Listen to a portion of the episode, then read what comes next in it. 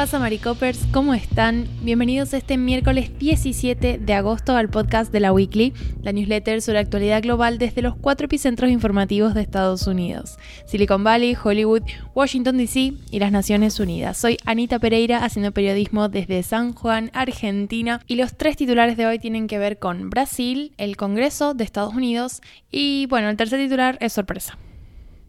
Vamos con el tema de la columna. Como saben, los miércoles sacamos una edición de la Weekly que es específicamente electoral, así que esta columna tiene que ver sobre Brasil, sí, pero sobre todo sobre las elecciones de Brasil que van a tener lugar el próximo 2 de octubre. En realidad falta bastante poco, así que se vienen las semanas más movidas sobre toda esta cuestión en este país tan importante de Latinoamérica y desde la Weekly lo vamos a ir siguiendo.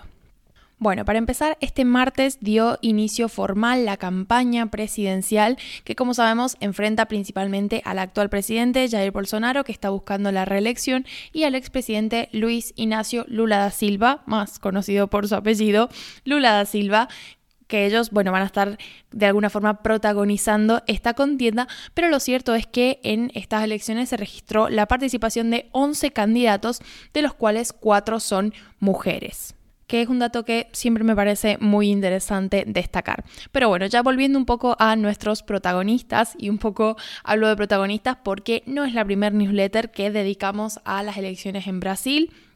De hecho, ya está habiendo y hubo bastante previa entre Bolsonaro y Lula da Silva desde que se anunció que iba a ser eh, candidato en estas elecciones presidenciales. Entonces han ido pasando bastantes cosas y ahora en esta newsletter un poco es ponerlos al día con las últimas cuestiones en materia de campaña y de discurso electoral que están teniendo estos dos candidatos que son muy interesantes de mencionar. Pero antes de eso,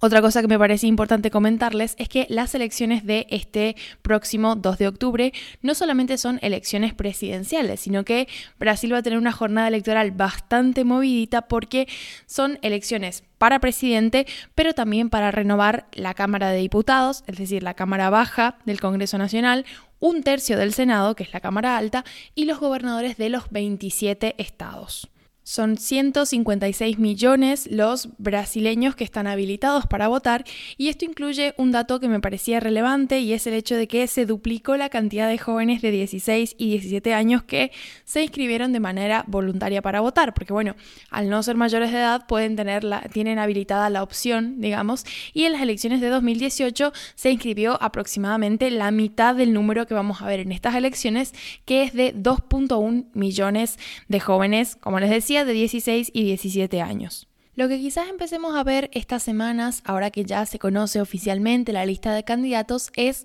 qué tanta influencia van a tener este, este listado de candidatos por fuera de los dos grandes eh, contrincantes en esta carrera presidencial, que como sabemos son Bolsonaro y Lula un pequeño update. De todas formas, hemos hablado antes un poco de, de, qué lado se ubica cada uno, pero por recordarlo, Lula está con, representando el Partido de los Trabajadores, que es un partido de tendencia ideológica de izquierda, y Bolsonaro está representando el Partido Liberal, que es de tendencia ideológica de derecha. Con ese panorama vamos a ver de qué forma están llegando ambos candidatos a este inicio formal de la campaña y qué es lo que podemos esperar ver las próximas semanas en el transcurso de esta campaña presidencial que va a ser bastante movidita. La semana pasada, el juez Raúl Araujo del Tribunal Superior Electoral ordenó retirar de YouTube los videos de un discurso en el que Lula llama genocida a Bolsonaro. En realidad, Lula no es el primer opositor en llamar genocida a Bolsonaro y probablemente no sea el último, porque se trata de un término que se popularizó entre la oposición y que de alguna forma condensa todo ese resentimiento social en Brasil que tuvo que ver con la postura negacionista que tomó Bolsonaro respecto a la crisis sanitaria y el hecho de que eso condujera indirectamente a la muerte de 600.000 personas en el transcurso de la pandemia por coronavirus. Lógicamente, Bolsonaro se va a plegar a este concepto de eh, Bolsonaro genocida por una cuestión estratégica que tiene que ver con las elecciones y también porque Lula tiene dentro de su plataforma política plegarse ¿no? a estas demandas populares. El resultado fue que en uno de sus discursos, en uno de sus actos políticos, terminó llamando a Bolsonaro genocida y el video de ese discurso estaba colgado en YouTube. Entonces la decisión de este juez tuvo que ver con bajar el video de la plataforma, pese a que aclaró que se puede, se, va a poder volver a subir, pero sin el fragmento donde Lula le dice genocida al presidente. Esto tiene que ver con que eh, Araujo entiende que los participantes del proceso electoral de las elecciones tienen que orientar su conducta a evitar discursos de odio, formas discriminatorias, mensajes falsos o cualquier tipo de calumnia o difamación para con los eh, participantes de este proceso.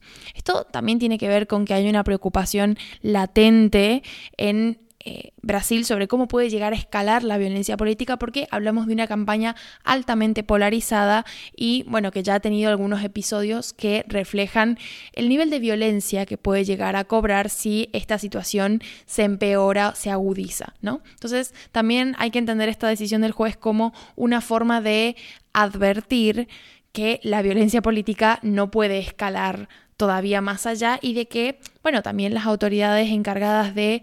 mediar y de gestionar el proceso electoral van a estar velando porque los candidatos también se apeguen a estas formas. Pero Lula no es el único que está teniendo problemas. La semana pasada, YouTube eliminó de su plataforma un video donde Bolsonaro expresaba una gran desconfianza en el sistema electrónico de votación que está vigente en Brasil desde 1996. ¿Qué pasa? Era una conferencia donde hablaba con otros mandatarios y lo que hacía, lo que hizo Bolsonaro fue afirmar que el actual sistema es completamente vulnerable y dijo que los comicios anteriores no fueron totalmente transparentes porque supuestamente hubo hackeos o cuestiones así que ponen en duda la seguridad del sistema. Entonces,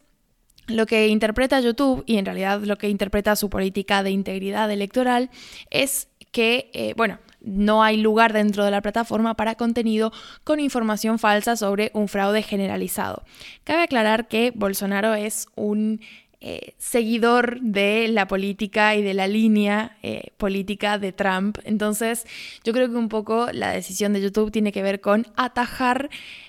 posibles réplicas ¿no? de lo que vimos en Estados Unidos, este cuestionamiento masivo por parte de Trump y de los republicanos aliados con él sobre la integridad de las elecciones y la veracidad de los resultados en los comicios. Sobre todo teniendo en cuenta que Lula lidera las encuestas sobre intención de voto desde el momento en el que anunció su candidatura. Hay momentos en los que la brecha ha sido más grande, hay momentos en los que esa brecha parece haberse acortado, pero lo cierto es que según la, una de las últimas encuestas, que es la del Instituto FSB, que se divulgó el lunes, reveló que Lula está a 11 puntos de distancia con Bolsonaro. Hay un 45% de intención de voto para con Lula contra un 34% para Bolsonaro. Y el hecho de que Lula esté puntero como les decía antes, no es nuevo, entonces también vamos a estar viendo cuáles son las medidas que toma Bolsonaro, especialmente durante estas semanas de campaña más ardua,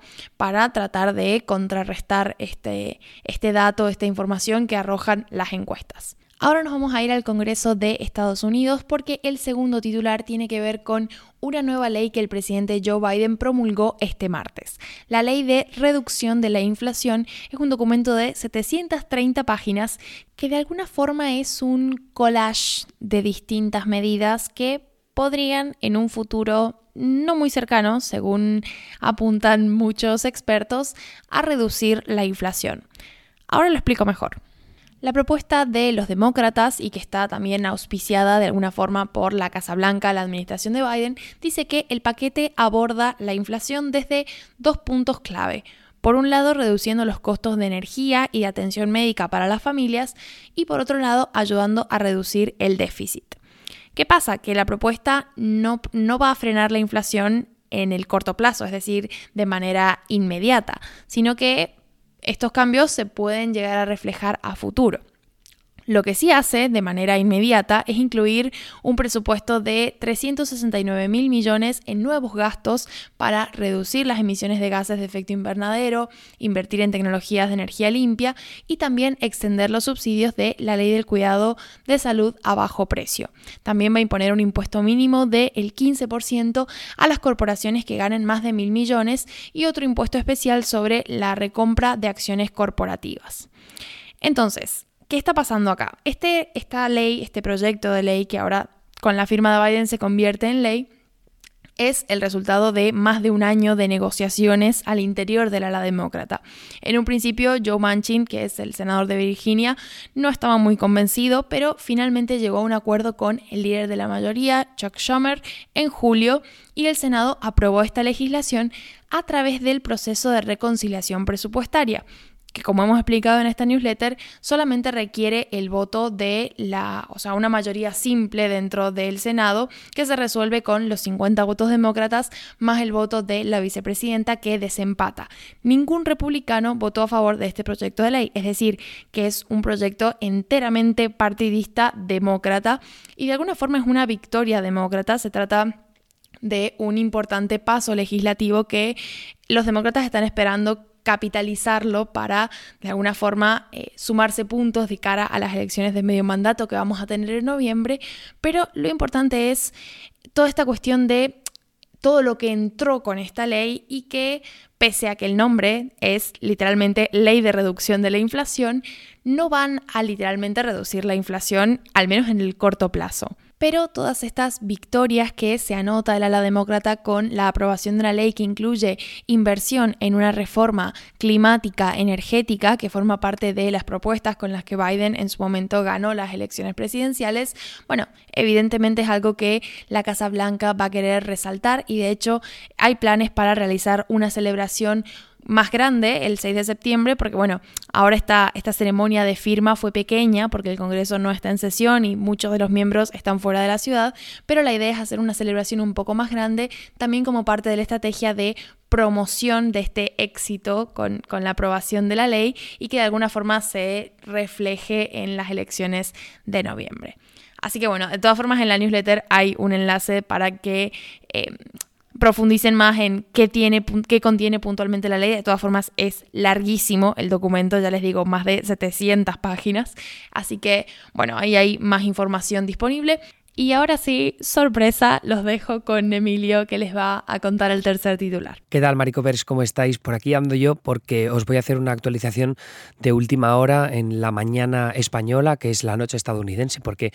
se han celebrado elecciones primarias en Estados Unidos en la noche del martes, entonces eh, pensábamos enviaros la newsletter un poco más tarde, pero con información de última hora, porque si tenía que enviarosla yo en horario español, pues bueno, un poco, se queda un poco la cosa desactualizada. Entonces, ¿qué es lo que ha pasado? Bueno, pues de forma previsible, la congresista republicana Liz Cheney perdió sus elecciones primarias este pasado martes en Wyoming, sumando una víctima más a la lista de legisladores que en 2021 votaron a favor del segundo impeachment a Donald Trump. A tiempo de publicación de este podcast y de la newsletter, Cheney va camino de perder contra Harriet Hageman, apoyada por el expresidente Donald Trump, por casi 40 puntos porcentuales. Una locura, pero bueno, lo que se esperaba, ¿no? Quizá un poco por encima de lo que se esperaba, pero aún así una derrota previsible. Eh, Cheney se convirtió en una de las congresistas republicanas más críticas con Trump en el Congreso en los últimos años de su presidencia y es algo que dinamitó su puesto de liderazgo en el partido. Ella estaba tercera de los republicanos a nivel de liderazgo en la Cámara de Representantes, un puesto del que acabó siendo destituida en una votación entre todos los miembros de republicanos del Congreso.